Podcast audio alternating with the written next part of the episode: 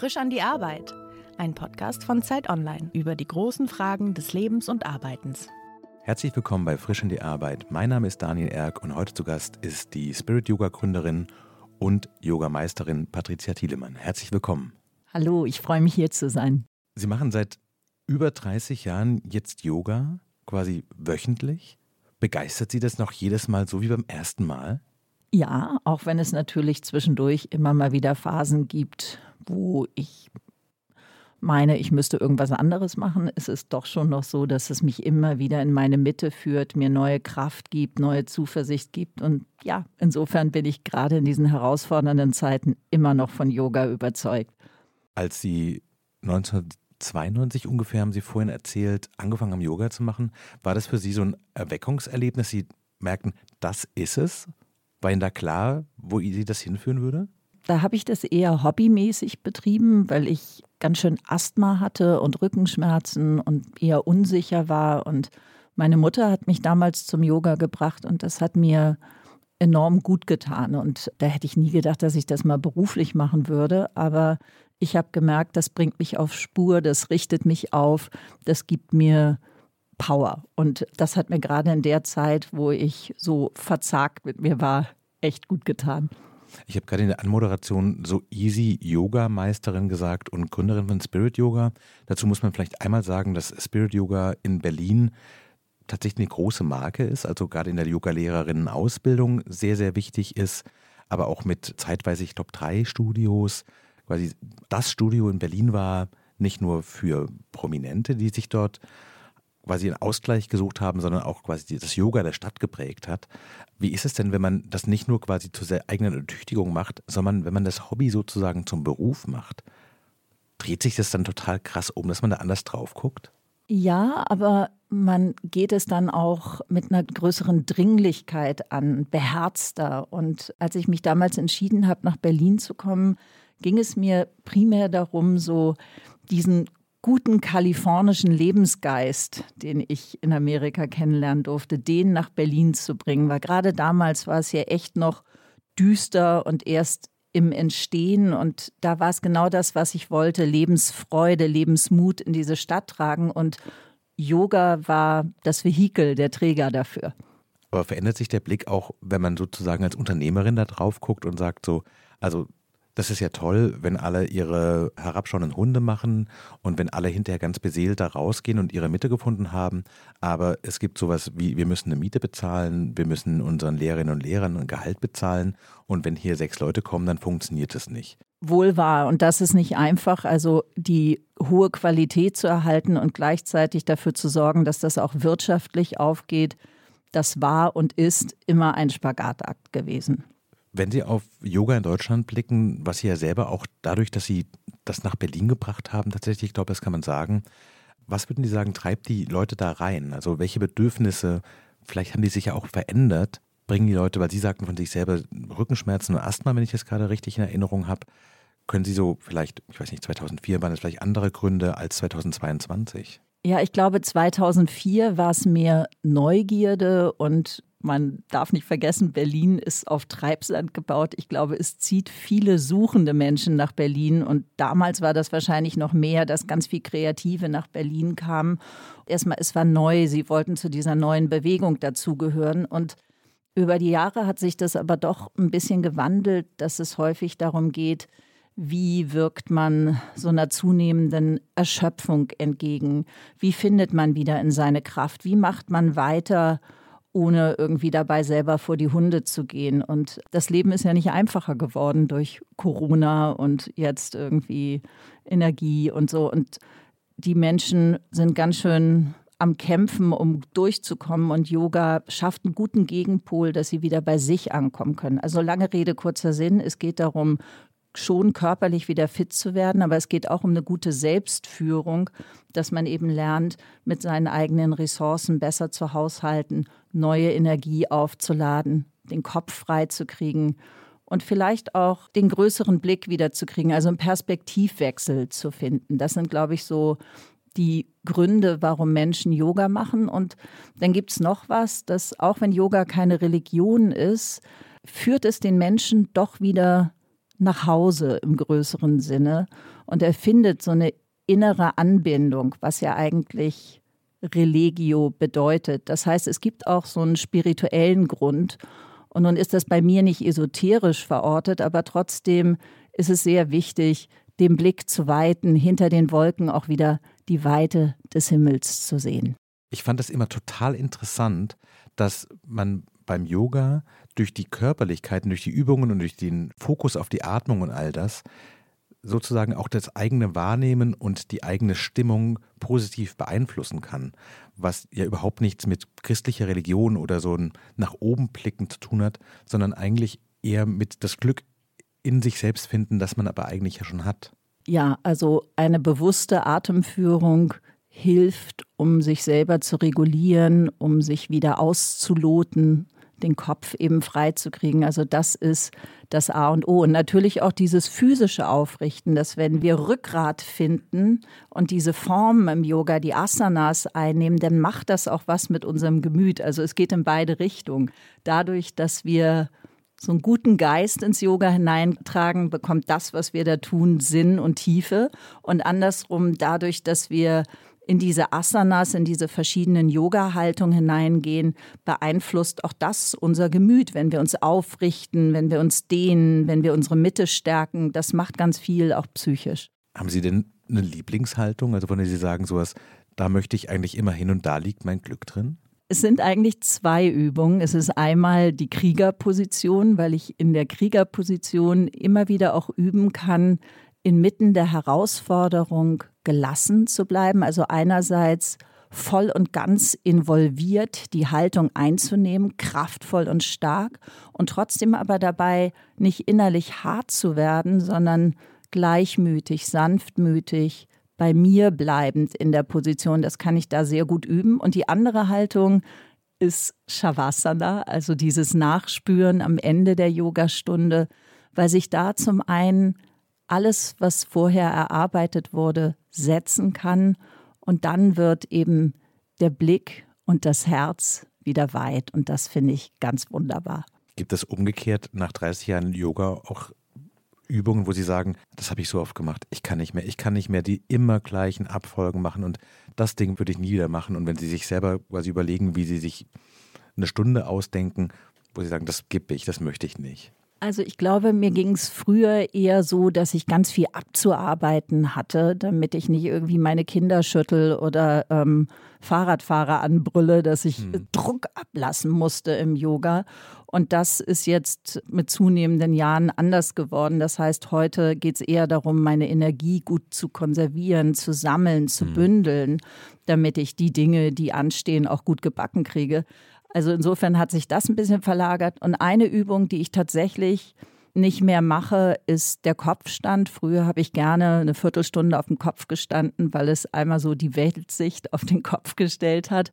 Das finde ich aber jetzt nicht so prickelnd für die Halswirbelsäule. Insofern, das mache ich nicht mehr. Aber alles andere immer noch gerne. Und es ist auch, glaube ich, wichtig, einfach die Praxis immer so ein bisschen zu adaptieren. Einerseits eine Beständigkeit da reinzubringen, aber trotzdem immer auch mal wieder andere Übungen und die Dinge neu anzugehen. Und dann bleibt das ein Leben lang spannend. Wir haben jetzt quasi so en passant ein bisschen beschrieben, was Sie eigentlich alles machen, nämlich erstens Sie sind konkret Yogalehrerin und geben Yogastunden. Zweitens, Sie sind Yogameisterin und beherrschen das Ganze so, dass Sie auch sich Stunden und Dinge ausdenken und überlegen und überlegen quasi kreativ, wie man diese Übungen zu einem bestimmten Effekt, ich sag mal, zusammenstellen kann. Aber Sie sind auch Unternehmerin. Gibt es darin einen Teil, wo Sie sagen, dafür mache ich das eigentlich? Ist es die letztlich doch vorne stehen und die Übungen machen und bei sich selber ankommen? Oder ist es das Yoga-Mantra in die Welt tragen?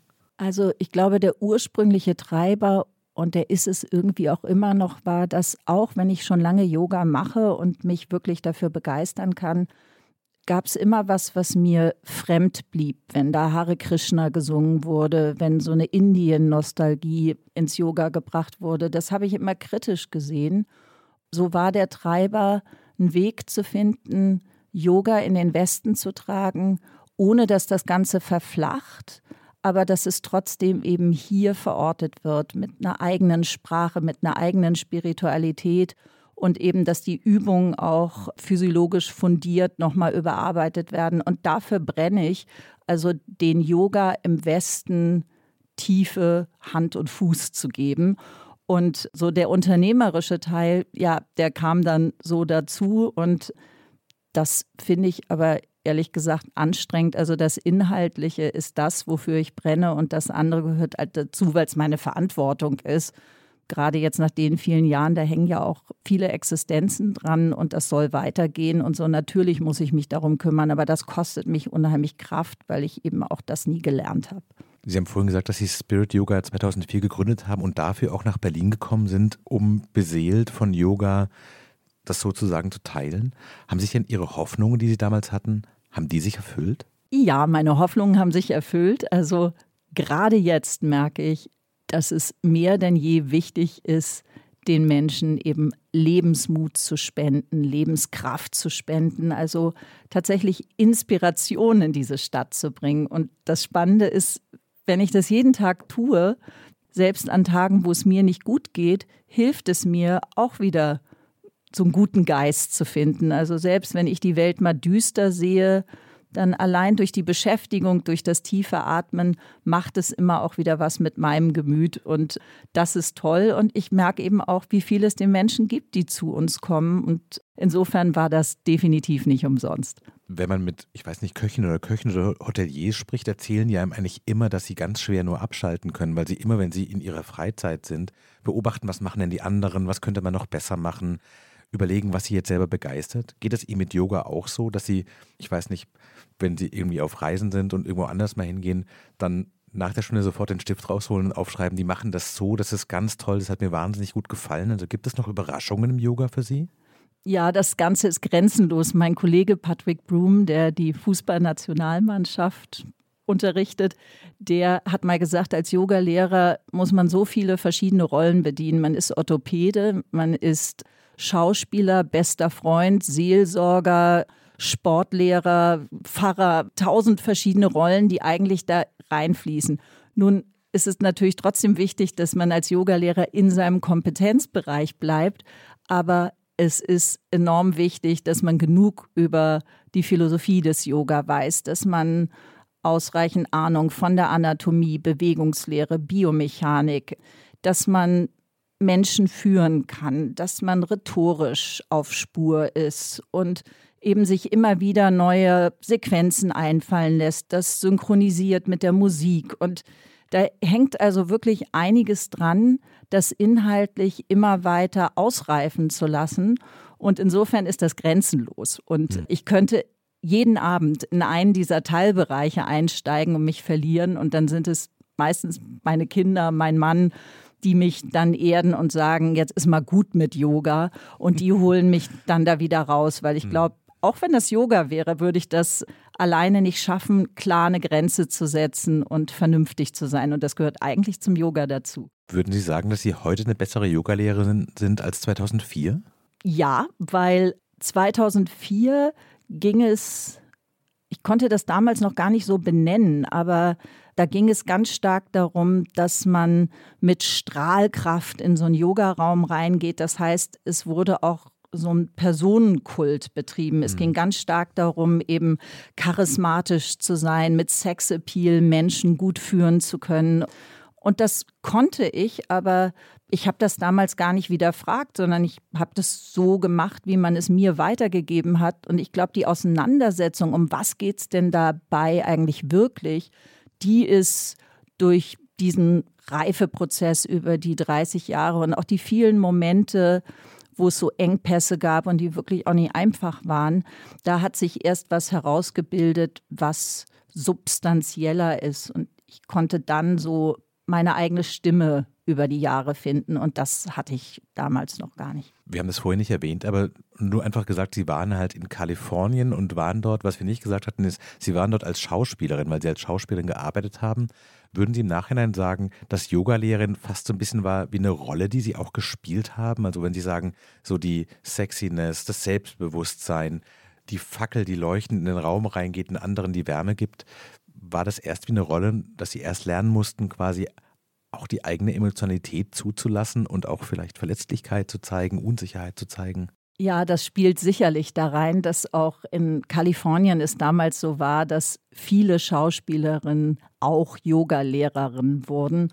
Ich bin damals so in deren Fußstapfen getreten und mir war eben gar nicht so ganz klar, dass es nicht um mich geht, sondern darum, andere Menschen mhm. auf ihrem Weg zu begleiten. Das heißt, es erfordert ein hohes Maß an Empathie, an Einfühlungsvermögen und es geht immer um den anderen und nicht um den, der da vorne vormacht. Mhm. Und das ist, glaube ich, erst später entstanden. Und ich habe mich auch über die Jahre von diesem kalifornischen Ansatz immer mehr distanziert, weil so viel wie doch auch moderne Yoga-Ansätze aus Amerika gekommen sind, muss man doch sagen, ist es ganz schön werbig und lifestyleig. Und wenn man das so lange macht wie ich, dann stellt sich halt immer wieder die Frage, um was geht es wirklich? Was hilft Menschen, wieder in ihre Kraft zu finden? Und dann muss man das Ganze nochmal wirklich überdenken, durcharbeiten und so. Und insofern gibt es da mittlerweile eine große Distanz zu dem amerikanischen Yoga. Erinnern Sie sich an den Moment, als Sie gesagt haben, das war's mit dem Schauspiel, ich möchte jetzt Yoga machen? Ja, also das ist so entstanden, dass ich in Amerika immer für so Rollen engagiert wurde, so die Hildegard, die Kampfschwimmerin oder die böse Krankenschwester, die die Todesspritze setzt, weil das halt so dem deutschen Klischee entsprach.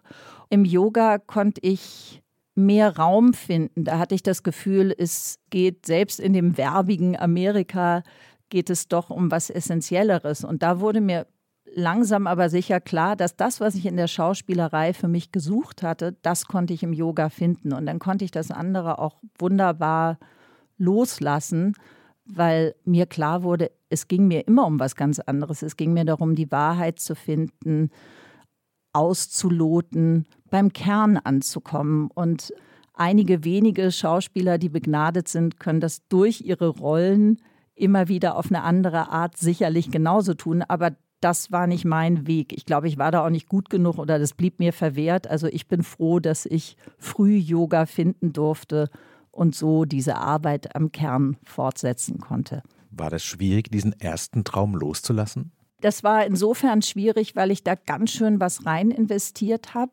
und das lief auch verhältnismäßig gut. Also es ist jetzt nicht so, dass ich da komplett gescheitert bin, sondern das lief, aber es war halt sehr einseitig und klischee besetzt.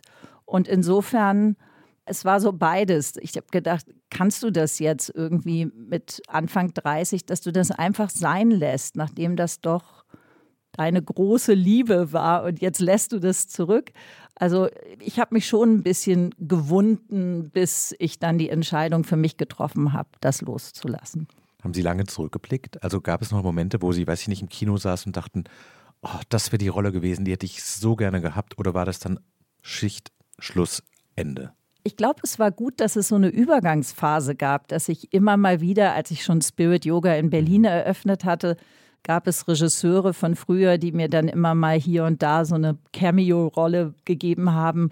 Und das fand ich ganz verblüffend, dass es mir nie so gut gelungen ist, in so einem Film wirklich das zu transportieren, was essentiell ist, wie mir das als Yogalehrerin gelingt. Und mhm. insofern musste ich da auch selbstreflektiert genug sein und sagen, das ist nicht meins und das ist okay. Und ich bewundere aber tolle Schauspielerinnen, die das hinkriegen. Und natürlich ist das auch manchmal mit Wehmut verbunden, aber ich habe ja meins gefunden. Also insofern kann ich ganz gut damit leben. Würden Sie sagen, dass Yoga Ihre Berufung ist?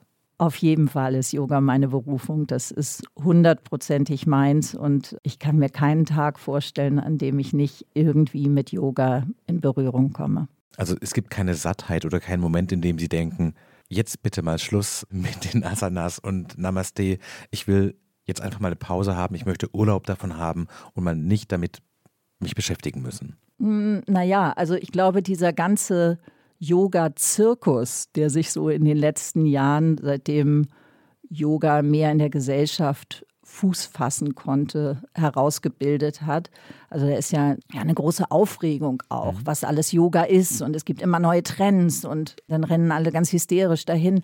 Also auf all das könnte ich definitiv verzichten, aber ich glaube, diese tiefe Auseinandersetzung immer wieder zu verfeinern, da ist es wirklich wie beim Künstler oder wie beim guten Koch.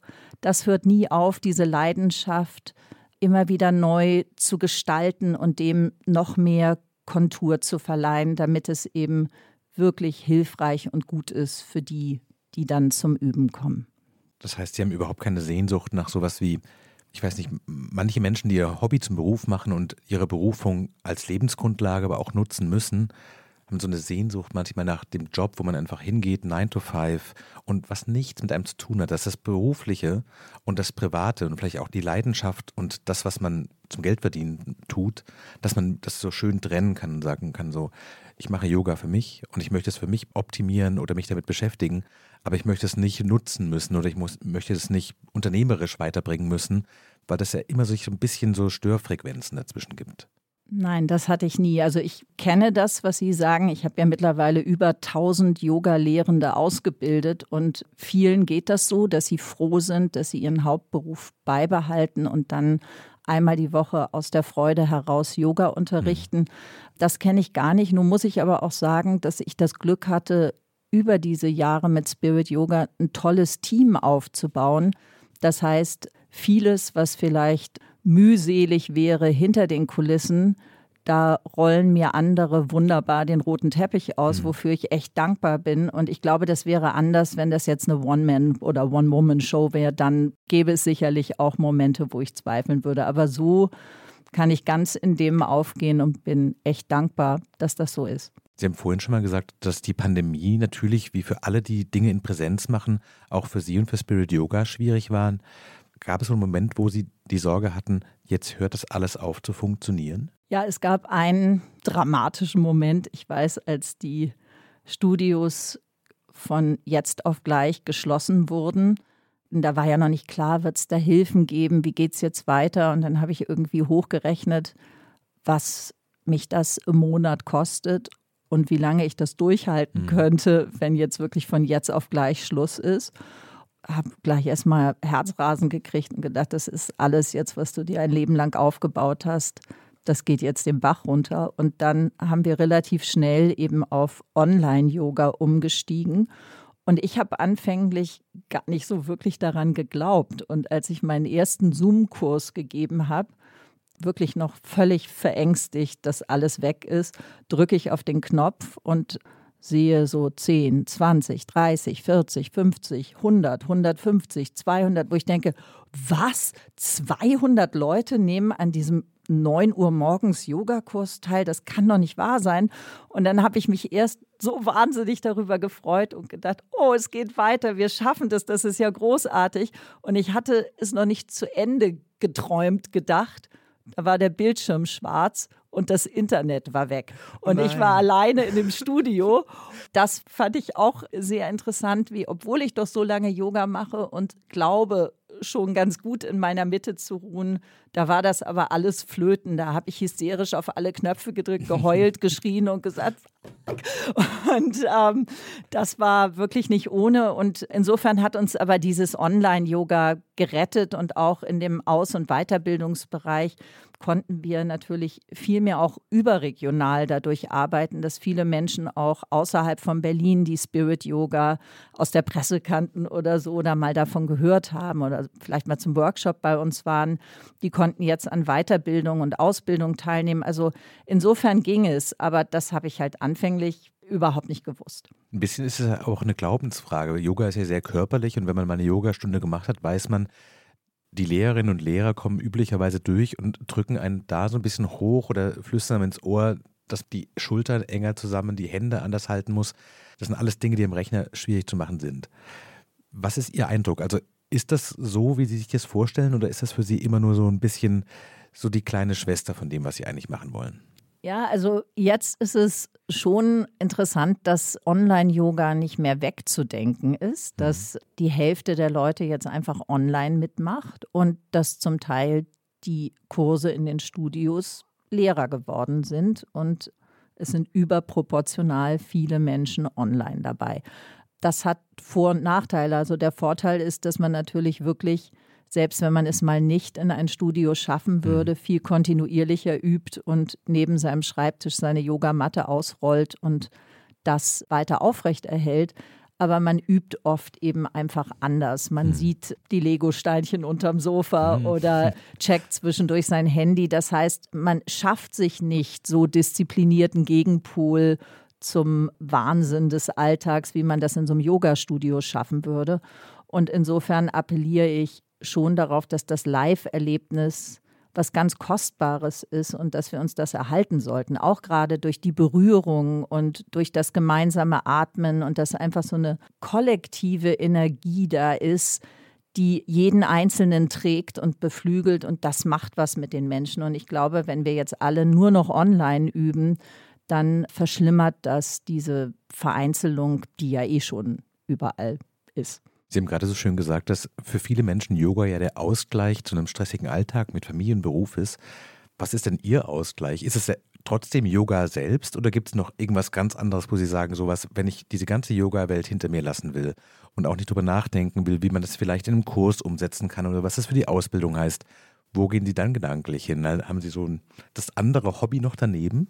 Also was ich sehr zu schätzen gelernt habe, ist Stille was ja auch ein Bestandteil eigentlich des Yoga mhm. ist, die Meditation, die Kontemplation, dass ich wirklich täglich die Stille suche, um nicht leer zu laufen in dieser ganzen Yoga-Welt, sondern wirklich immer wieder so bei meinem Kern mehr anzukommen. Und dann ist es die Natur. Ich liebe es, bei mir da draußen um die krumme Lanke zu spazieren und irgendwo in den Wald zu fahren oder so. Also sowas hilft mir nochmal anders Abstand zu gewinnen. Natürlich Zeit mit der Familie oder auch kochen und gerne jetzt, wo es wieder ein bisschen mehr geht, auch reisen. Also da merke ich schon, dass ich nochmal anders auflebe und auch alles Künstlerische. Also ich gehe gerne ins Theater und doch auch mal ins Kino und kann mich so an den schönen und wahren Dingen des Lebens erfreuen.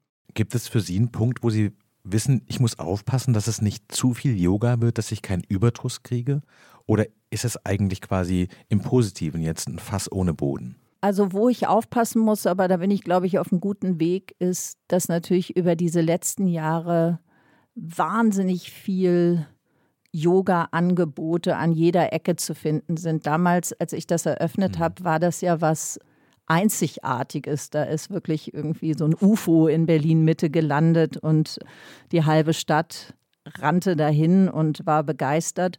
Und heute gibt es ja ganz viel Yoga und ich muss immer sehen, dass ich bei mir bleibe, dass ich also nicht, wenn ich sehe, ah, da gibt es wieder einen neuen Trend und Teilnehmer erzählen mir davon und sagen, ja, du musst jetzt auch irgendwie Aerial Yoga und dies und das machen und so, dass ich mich davon nicht verunsichern lasse, sondern eben bei mir bleibe und die Spreu vom Weizen zu trennen weiß, weil das eine ist, die Dinge gut weiterzuentwickeln, also jetzt nicht stehen zu bleiben, sondern wenn es so um die Biomechanik oder auch um die Art und Weise der Sprache geht oder was ist eigentlich so wirklich Zeitgeist oder die Not der Zeit. Mhm. Sich damit auseinanderzusetzen, ist durchaus wichtig, damit das Ganze lebendig bleibt. Aber wenn es darum geht, jedem Hype hinterher zu jagen, das muss halt nicht sein. Und da muss ich immer für mich sehen, dass ich mich davon frei mache und nicht verrückt machen lasse.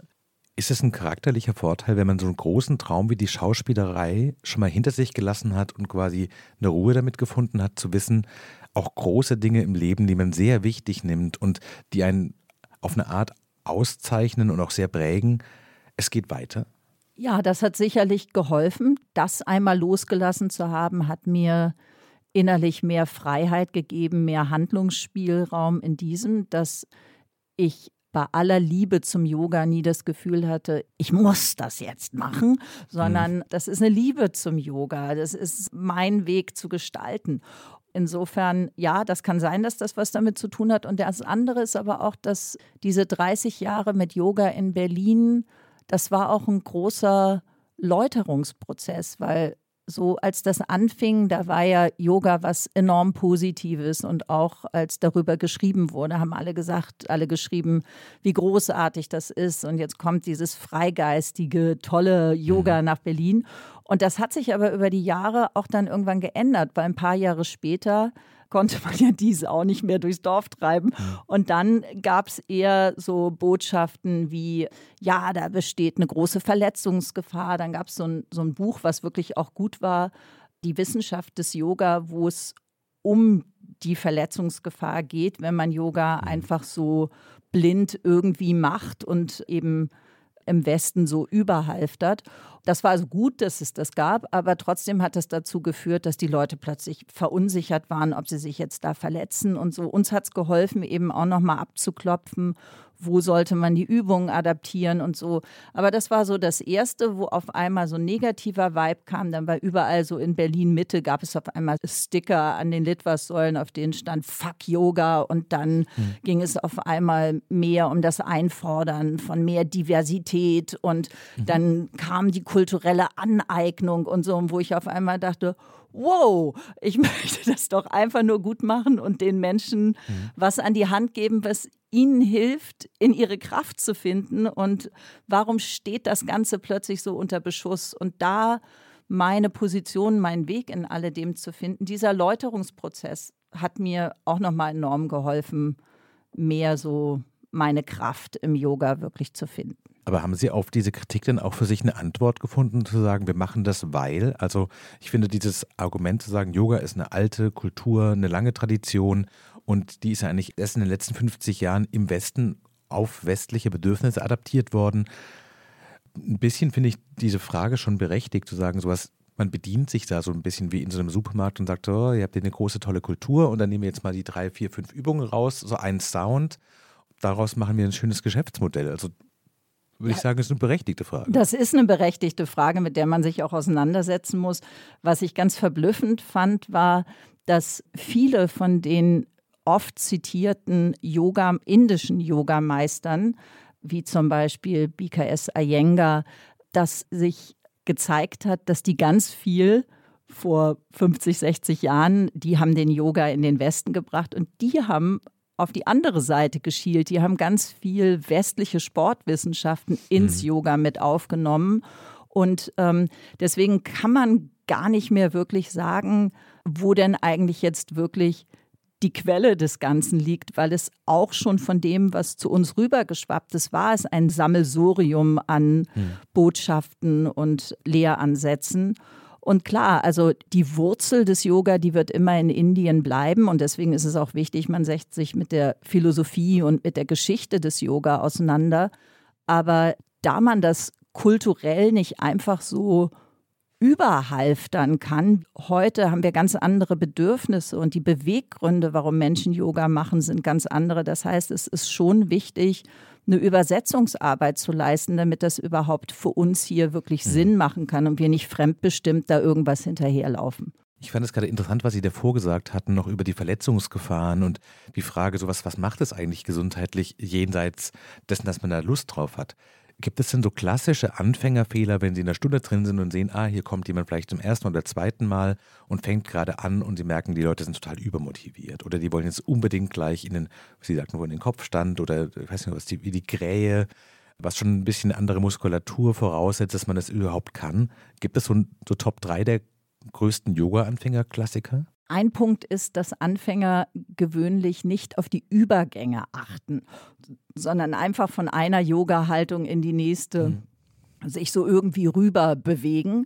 Es gibt immer so Kraftübertragungsaspekte. Das heißt, wenn ich meinen Fuß auf eine ganz bestimmte Art und Weise in den Boden presse, wird darüber eine Muskelkette in den mhm. Beinen bis zum Beckenboden aktiviert. Und wenn ich aber gar nicht darauf achte, sondern denke, oh, super Bewegung, dann geht mir das verloren und dann ist es auch nicht wirklich stärkend und kann gegebenenfalls den unteren Rücken belasten. Das heißt, ganz wichtig ist immer auf die Übergänge zu achten dann auch nicht zu viel zu wollen. Also oft mhm. wollen die ganz viel und sind erstmal so beeindruckt und fragen mich in der ersten Yogastunde, wann sie denn ein Rad oder einen Handstand können mhm. oder so oder wann sie wenn sie sich nach vorne überbeugen, mit der Nase auf die Knie kommen. Und ich frage sie dann immer, warum ihnen das denn wichtig ist. Und das ist halt das, was sie auf irgendwelchen spannenden Bildern gesehen haben.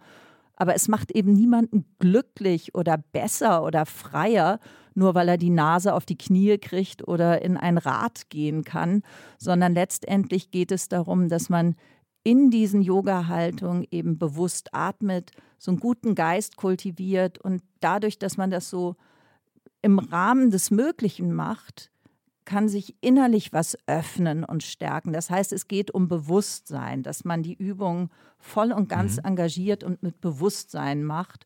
Und das braucht aber eine Weile, bis man das den Menschen so vermitteln kann. Weil oft ist es so, wenn ich sage überachtsam, achtsam ist so ein bisschen so wie nachhaltig, ist so ein inflationär gewordener Begriff oder nimm das Tempo raus, dann denken sie, ich bin so eine betuliche Batiktante, die irgendwie sie im Leben entschleunigen will und sagt, sie dürfen jetzt nichts mehr leisten. Aber gerade in der Langsamkeit und in diesem die Dinge bewusst angehen, darin liegt die eigentliche Kraft und da kommt ganz viel zurück und das wird sie stärken und es braucht aber eben immer ein bisschen Überzeugungsarbeit. Können Sie denn diese westliche Leistungsethik hinter sich lassen im Yoga? Weil ich meine, das wäre schon eigentlich die tollste Pointe zu sagen, wenn Patricia Thielemann, die Yogameisterin, kann diese Übung nicht. Und das ist halt einfach so, weil sie so sehr in ihrer Innenruhe angekommen sind, dass sie auch in der Stunde sagen können, das kann ich euch nicht vormachen, weil das geht nicht. Ja, da gibt es eine ganze Menge Übungen, die ich nicht kann, die manchmal, weil ein Anfänger beweglicher ist. Ich kann zum Beispiel nicht, wenn ich einen Arm so hinter den Rücken von oben bringe und den anderen von ja. unten die Finger verschränken, konnte ich nie, werde ich auch nicht, weil ich dazu zum einen zu breite Schultern und aber auch zu eng in den Schultern bin. Insofern, das gibt's. Und ich glaube aber, wir müssen aufpassen, dass wir jetzt nicht nur von entschleunigen und wir müssen alle in die Stille. Das macht Yoga auch nochmal so spannend. Es geht nie um eins, sondern es ist mehrdimensional. Also auf der einen Seite, das sagt schon die klassische Yoga-Philosophie, geht es um Stabilität, um Halt, um Kraft. Und auf der anderen Seite geht es um Loslösung, um Raum geben, geschehen lassen, Sanftmut. Und wenn man diese beiden Aspekte so eben auch in jede Übung, aber auch in die eigene Lebenshaltung reinträgt, das kann ganz viel machen. Also auf der einen Seite engagiert, anpacken, sehr wohl was vom Leben wollen, Verantwortung übernehmen und weiter sich entwickeln, nach vorne gehen, was beisteuern. Und auf der anderen Seite aber eine tiefe innere Ruhe finden, sich sammeln, gut sein lassen können, sich Raum geben. Und wenn das so zusammenkommt, dann ist das Ganze ausgewogen und im Lot. Und dann, auch wenn es vielleicht kitschig klingt, finde ich auch noch, dass Yoga auch noch einen ganz wichtigen Beitrag leistet.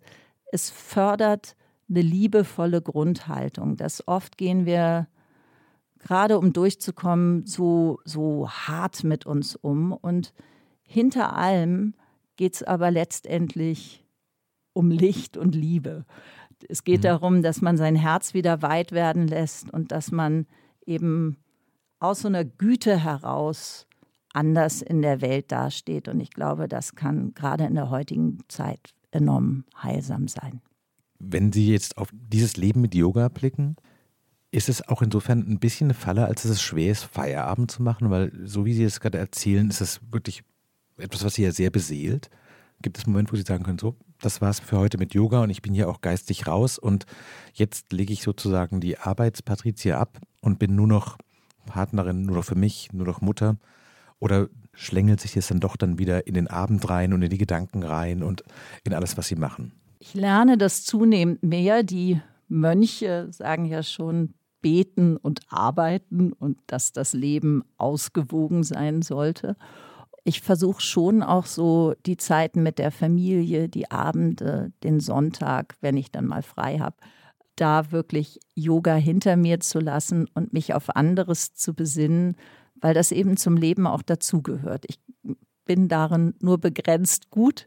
Ich merke, es schleicht sich immer wieder durch die Hintertür irgendwo ein und ich denke, ah, da könnte man noch und so. Und es liegt auch daran, dass Yoga ja natürlich eigentlich eine Lebenshaltung ist. Das heißt, man kann es nicht loslösen von den Übungen, sondern es geht in Fleisch und Blut über. Es ist immer da. Es, es stärkt das Bewusstsein. Und dann ist es aber auch manchmal gut zu sagen, okay, wir gehen jetzt auf den Weihnachtsmarkt und ist genug mit Bewusstsein.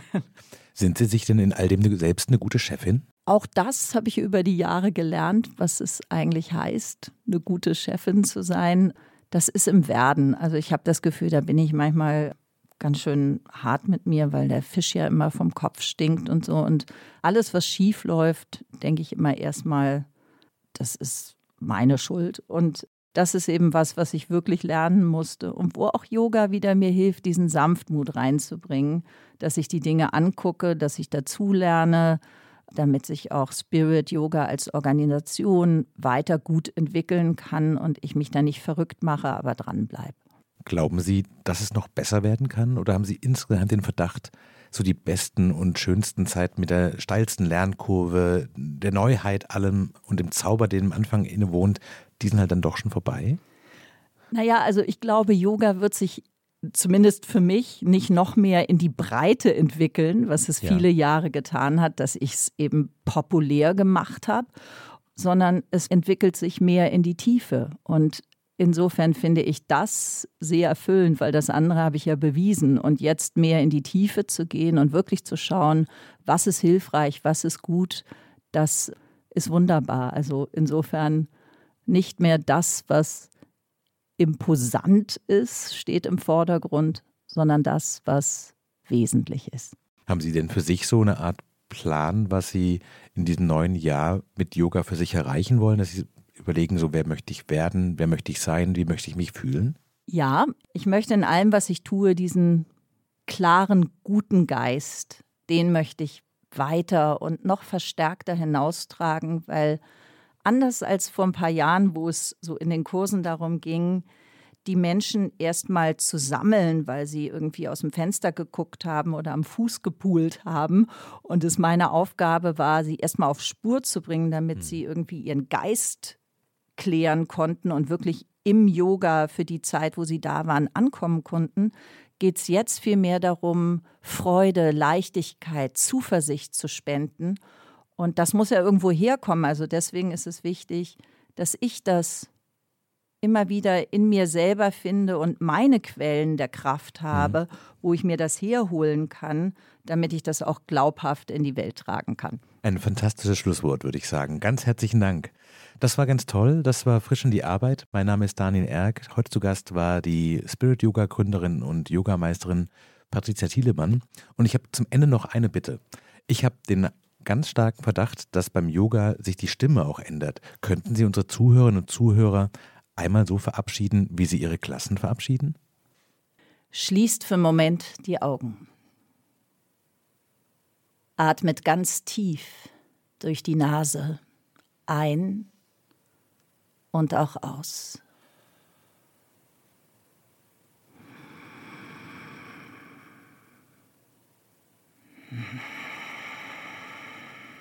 Und dann so wieder mehr in euch verankert. Mit Zuversicht und Klarheit wendet euch dem Leben beherzt wieder zu. Vielen Dank. Namaste.